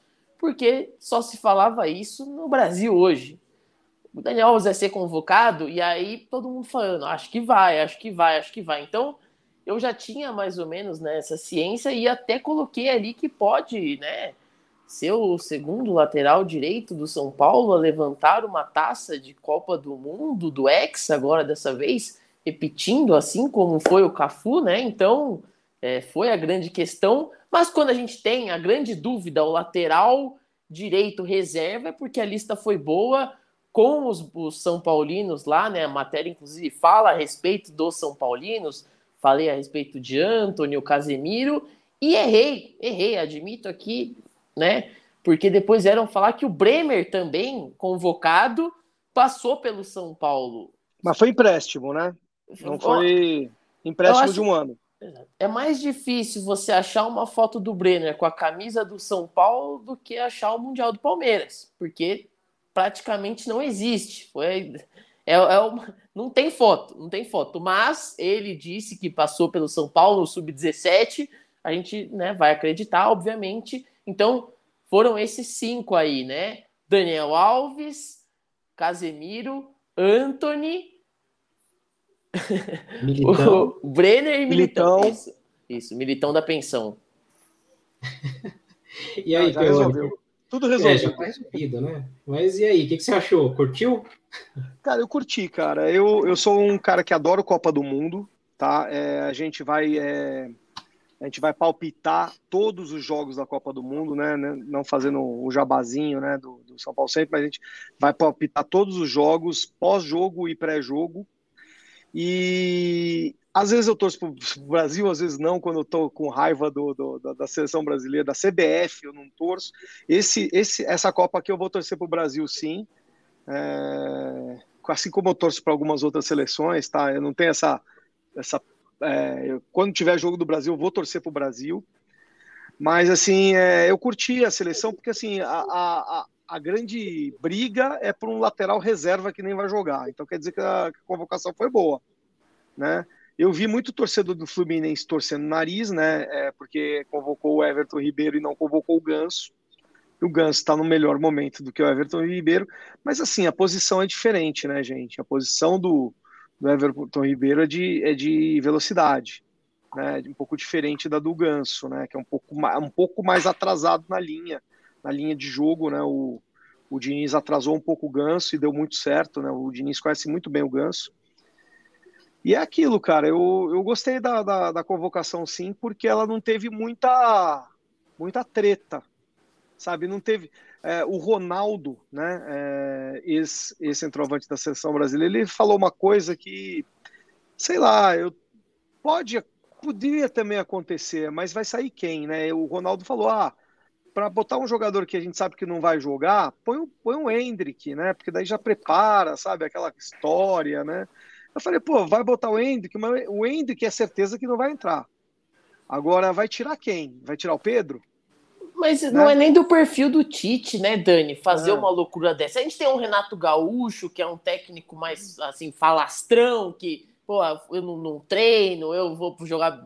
É que, é, mas o Tite, ele sempre teve esse discurso, né, de lado humano, de, de coerência. Eu acho que dificilmente ele bateria contra o Palmeiras e falar, vou levar o Hendrick se fosse para levar, já tinha saído naquela primeira convocação, essa que teve há duas Lógico, semanas aí. Muito pragmático. Eu acho que não é da, da, da do estilo do Tite também não, chegar eu, e falar, vou levar, mas seria muito legal. Eu concordo. Eu, adoraria, eu, adoraria. É, eu acho assim, tá, a, a, a, a, convocação é isso mesmo, cara. Vamos e vamos que vamos. É, eu senti muita falta de Igor Gomes, acho que é, eu tava esperando, realmente, acho que não, não foi coerente por tudo que ele jogou o ano, né? Mas, assim, no geral foi, foi bom. Acho que não tem muito que inventar, né? Até pelos jogadores que, que ele já vinha chamando, né? O nome mais aclamado nos últimos tempos era o, o Rafael Veiga, depois ele mesmo caiu um pouco de rendimento, né? É, machucou também. Machucou, teve Covid, né? Uma série de dificuldades também. Depois o pessoal clamou muito pelo Scarpa, talvez, mas eu acho que, assim, no geral, me dá um pouco medo das laterais da seleção, né? Porque o Arana estava muito bem, se machucou, né? E as laterais aí da seleção talvez sejam um problema. Mas, no geral, assim, com o que tem, né, hoje, da, da safra do, do futebol, eu acho que é uma seleção melhor do que 2018, né? É, em 14 a gente era muito dependente do Neymar, 18 um pouco menos, mas você tinha ainda o Felipe Coutinho em baixa, o William que não estava lá essas coisas, Douglas Costa que tinha que ser titular e não, não foi usado, né? É, e agora parece estar tá um pouco mais equilibrado, né? O time não depende só de um. Você tem o Vini Júnior voando, o Anthony numa crescente, o Pedro, que eu acho um cara sensacional, eu acho um cara que vai tomar uma vaga de titular durante a Copa. Eu, eu tô com esse pressentimento aí, né? E... Você acha que o Richardson não vai estar. Tá, não vai estar. Tá acho que ele não vai dar conta. Tinindo. Não sei. Gosto dele, Porra. gosto dele, mas eu acho que durante a Copa o Pedro vai ganhar essa vaga, eu acho, né? E, mas assim, para ser bem sincero e honesto com todo mundo, eu tenho uma torcida por outro país, um pouco mais ao sul, um pouco mais tranquilo, né? Eu gosto. Não me muito, diga. Gosto muito da futebol argentino. Argentina, o Senna é argentino. Demais. Não, não torço contra o Brasil de jeito nenhum mas eu gosto muito do futebol argentino. Por, por, por Sinto parente. muito, mas eu já, eu já apostei, tá? Já apostei que a Argentina cai na semifinal. E sabe para quem? Não vou te falar. Ah. O único não, é o Brasilzão. Né? Tá longe. Que eu não acho que a Argentina chega tão longe, não. Você acha tá que a gente. Eu acho que chega, sim, tem time para chegar, viu? É, porque a Argentina também. Vai dar Argentina e Brasil, se, se nada der errado, né, Pedrão? A gente fez se a, nada a, gente, der a, errado, a gente tem o gabarito, a gente né, fez a simulação. A gente, falou, é. a gente tem já. Se o... nada der errado, vai dar Brasil e Argentina nessa semifinal. E do outro lado vai dar França e Alemanha, ou França e Bélgica. Né? É, é, vai ser uma Copa do Mundo. Se, se for esse, esse prognóstico, né? É que assim, a, o, o problema é a França começar mal, pode começar mal, e ir para a chave da Argentina. Esse Mbappé tá com Isso uma pode máscara, acontecer. Tá com a uma cara final, que a França vai. Não, tá com uma cara sabe. que a França vai rodar na primeira fase. Fase de grupos. Eu, eu não vou revelar aqui, senão vou dela não é, aqui, O grupo dela é, é, é a Austrália. Vocês esquecem da maldição do atual campeão. Tirando o Brasil, toda a seleção que é campeã, ela cai na primeira fase. Se Deus quiser, Deus quiser. Que aí Ó, inclusive, você falou dos laterais, o São Paulo é a prova viva de que dá para chegar na final sem lateral. É. Pô, a Sul-Americana tá aí para provar. Não dá para ganhar, mas chegar na final dá. É, ganhou o Paulista. É Há anos que o São tá... Paulo não tem laterais. Já tá falando já de, de uma situação já. Desde o Cafu, né? Saudades. É, desde o Cicinho, né? Não, e galera, nós vamos Cicinho. ter programa. Nós vamos ter programas aqui, Semana Tricolor, é, dedicados à Copa do Mundo, né? A Senna pode falar aí. Eu queria só pedir uma licença aí para vocês, para mostrar Deve. com esse resultado, Botafogo e, e Atlético Mineiro, o Atlético perdendo em casa, como esse, esse resultado pode deixar esse campeonato pegando fogo. Olha só, os próximos dois jogos do São Paulo todo mundo conhece, né? Internacional que vai vir aqui para defender a vice-liderança, e o Goiás. O Goiás tem também ambições aí de Sul-Americana, tá? Mala branca olha... neles. Hein? É. Agora, branca. olha só a, a, a, o caminho do Botafogo e o caminho do Atlético Mineiro. O Atlético Mineiro vai jogar contra o Cuiabá, que precisa também defender aí a zona do rebaixamento, né? Nem tá tão perto assim né? Mas assim, um empate do, do, do, do, Cuiabá contra o Atlético Mineiro tá, gente, tá pior que São Paulo. É, o, o, o, empate do Cuiabá lá é o, é o, próximo jogo em casa. Imagina a torcida satisfeita do Atlético Mineiro, né? Com o time que tem. Se a gente fala que o, que o Rogério não tá dando conta do São Paulo, imagina o Cuca, né? É, tem o, o, Atlético Mineiro tem o Cuiabá, o Botafogo tem o Santos, tá? E na última rodada, ah, isso sem contar o Atlético Paranaense, tá? Que vai jogar contra o Atlético Goianiense, fora de casa, Atlético Goianiense precisando da vitória. E a última rodada, você tem o Atlético Mineiro jogando com o Corinthians em casa, é, não, é fora de casa, né, no, no Galinheiro. É, o Atlético Paranaense jogando com o Botafogo Putz, confrontos diretos. Na, na, é, na arena. Né? E o. É, é isso. Ah, a, gente, a gente não pode esquecer o América Mineiro, né? O é. América Mineiro, que inclusive está em sétimo lugar, na frente de todo mundo, né? Ele vai pegar o Palmeiras, que vai ser meio babinha, porque assim, tipo, não, não sei se vai ganhar, porque é, é no Allianz Parque. Mas uh, o Palmeiras já tá, já esqueceu, já acabou, né? A temporada. Férias já, né? Mas, é, ó, o, o, três pontos já... separam o São Paulo do, do, do, sexto lugar hoje. Se o São Paulo não vacilasse tanto, é, é. e apesar do número de vitórias ser menor, né? Olha o ataque do São Paulo com 51 gols aí. Só é o terceiro, terceiro, né? O quarto melhor do campeonato.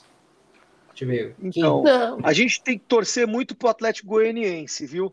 É, o Atlético Goianiense, Goianiense ele vai pegar é, ele vai pegar nessa próxima rodada, ele vai pegar o Atlético Paranaense em casa e ele encerra o campeonato fora de casa contra o América. É. Então é torcer para o Atlético Goianiense não cair.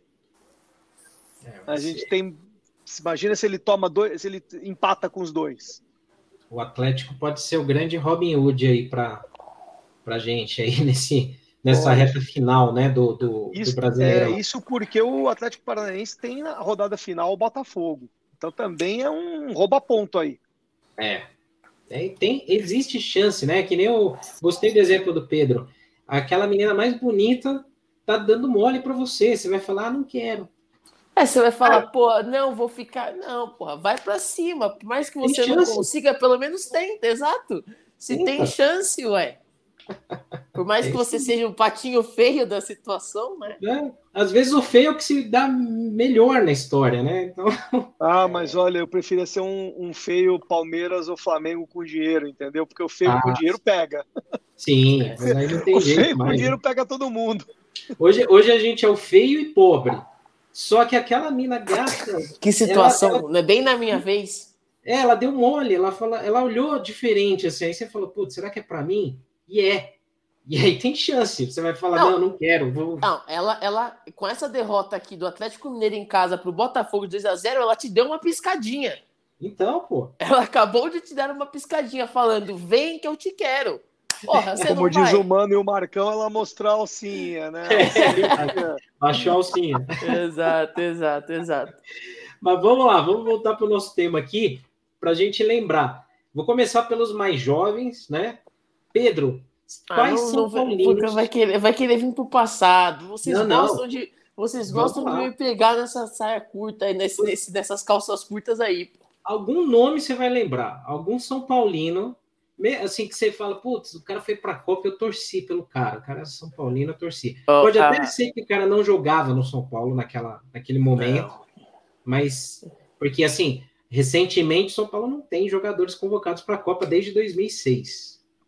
Né? Mas eu trago um dado aqui interessante. O São Paulo é o segundo time brasileiro com mais com jogadores ah, que cedeu jogadores para a Copa. Exato. O primeiro lugar é o gigantesco Botafogo, que acaba Sim. de ganhar de 2 a 0 fora de casa contra o Atlético Mineiro, que dá chance para o São deu uma piscadinha no, no baile para o São Paulo.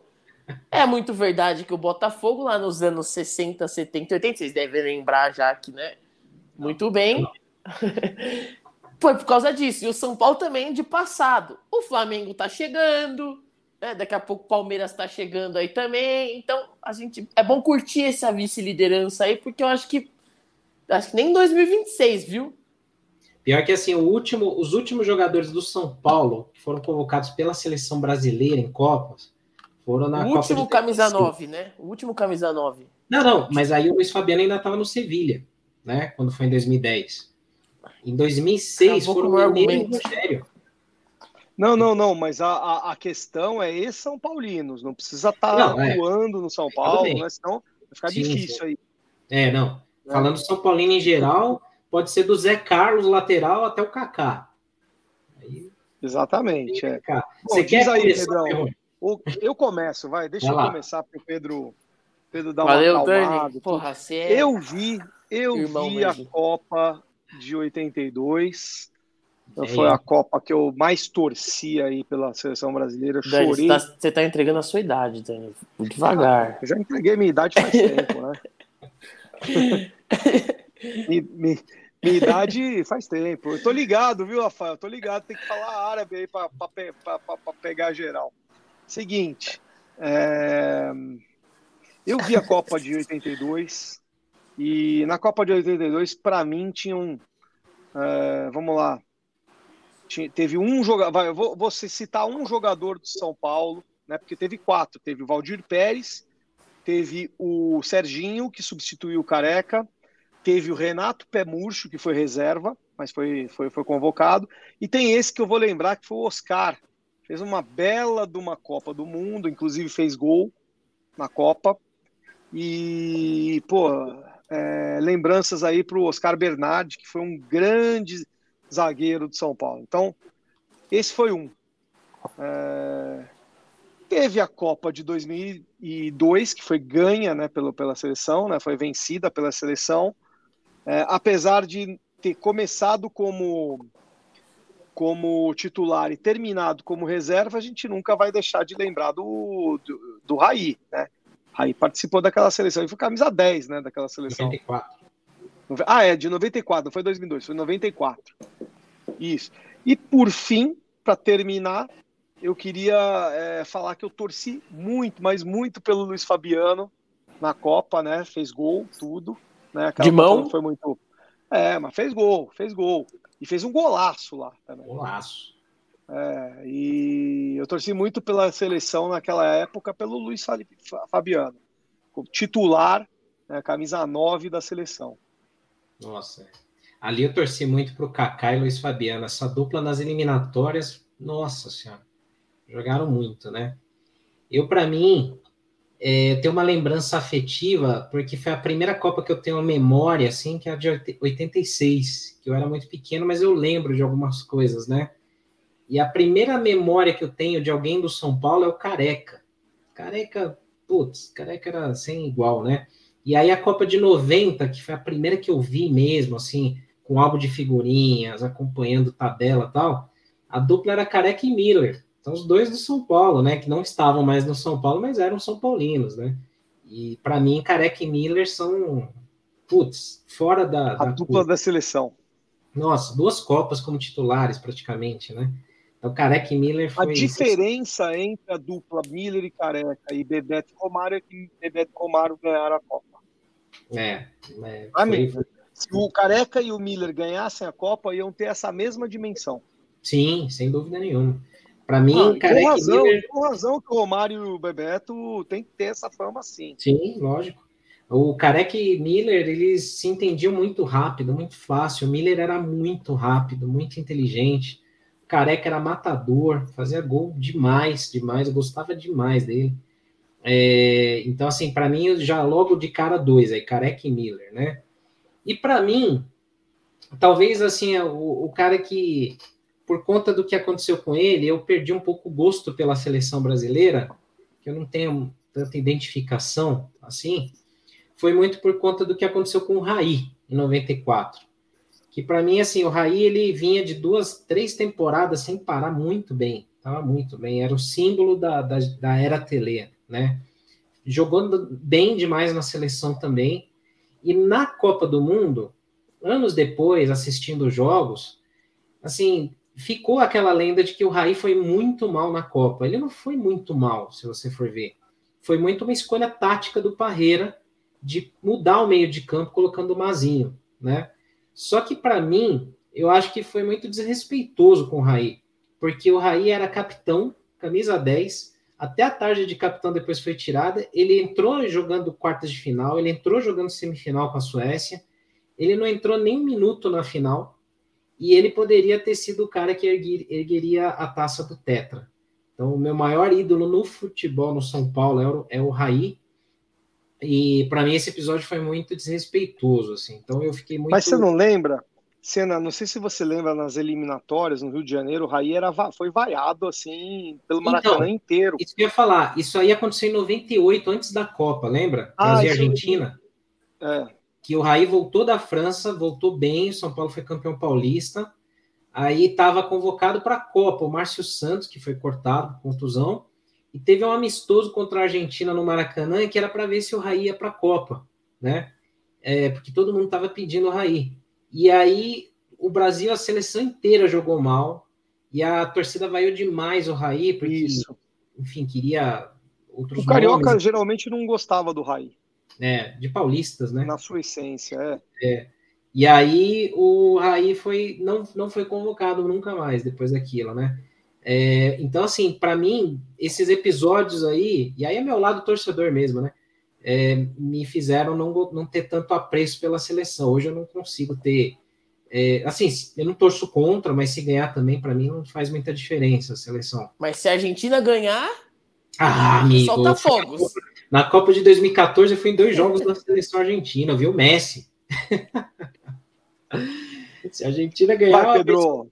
Bem, eu, não sai do muro, vai, Pedro. Fala para mim os três, os três jogadores eu vou recomendar aí a todos os jovens. Eu sei que não tem muitos aqui, né? Público um pouquinho mais velho aqui e tal, que assiste vocês aqui durante as, durante as segundas-feiras. Mas eu estou assistindo uma série do Sport TV com o André Rizek, com o PVC, que conta as histórias de todas as Copas do Mundo. E eu ainda não cheguei no episódio de 1994.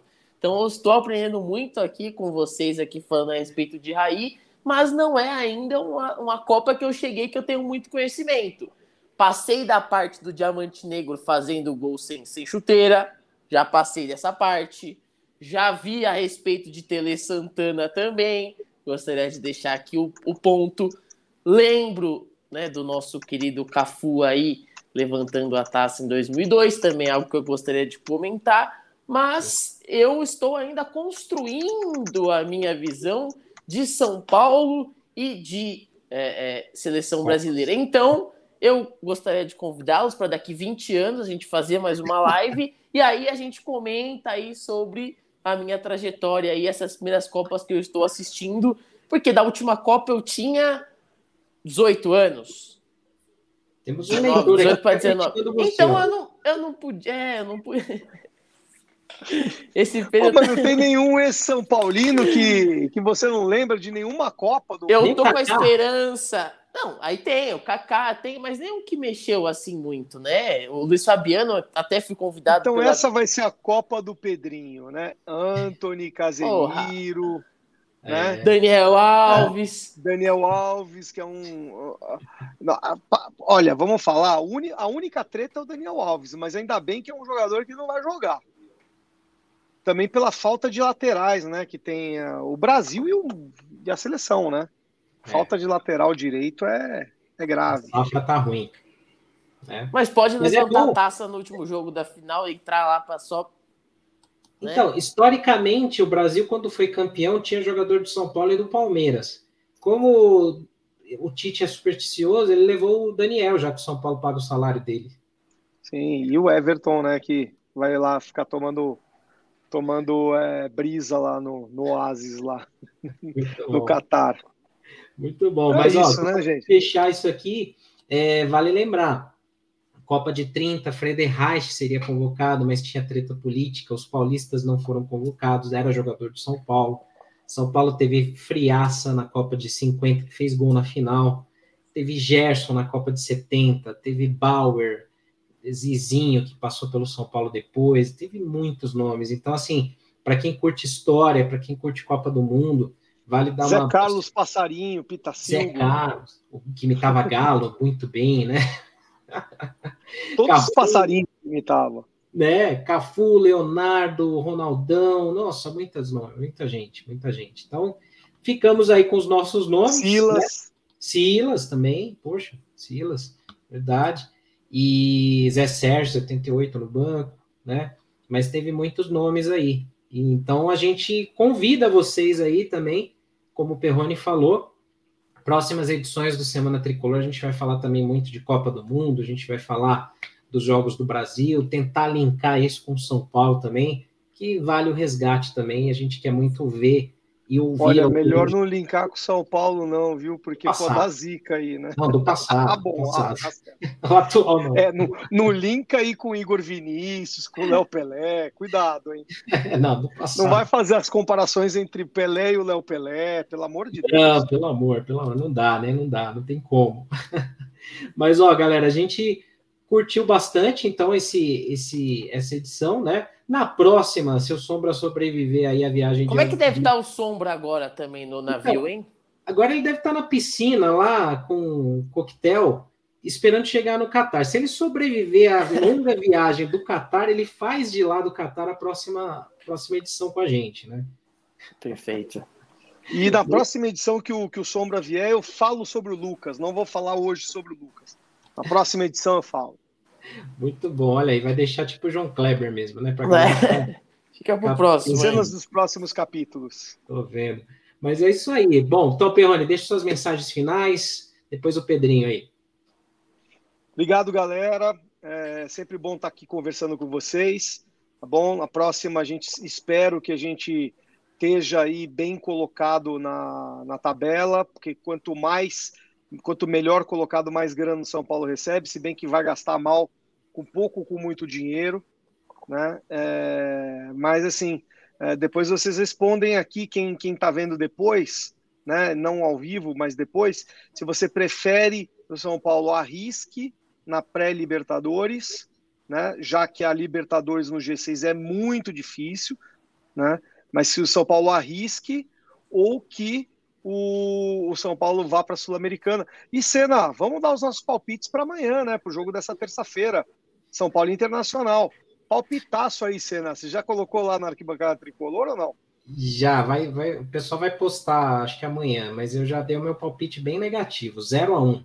Com desfalques, com treta. São Paulo não ganha, não. Para mim, acho que vai ser 1 a 0 para o Inter. Você, Pedrinho eu tenho confiança que o Abílio nessa semana foi lá no CT para resolver essa mala branca, mala preta, mala tricolor, a mala com a cor que for. O Internacional. Vai, seu mala, escreve já, logo. o, Internacional já jogou a toalha. É São Paulo 2 a 0 é, eu, eu vou de São Paulo 1 a 0 porque eu ainda acredito que esse time aí, no Morumbi, na despedida com a torcida, vai fazer alguma coisa, né?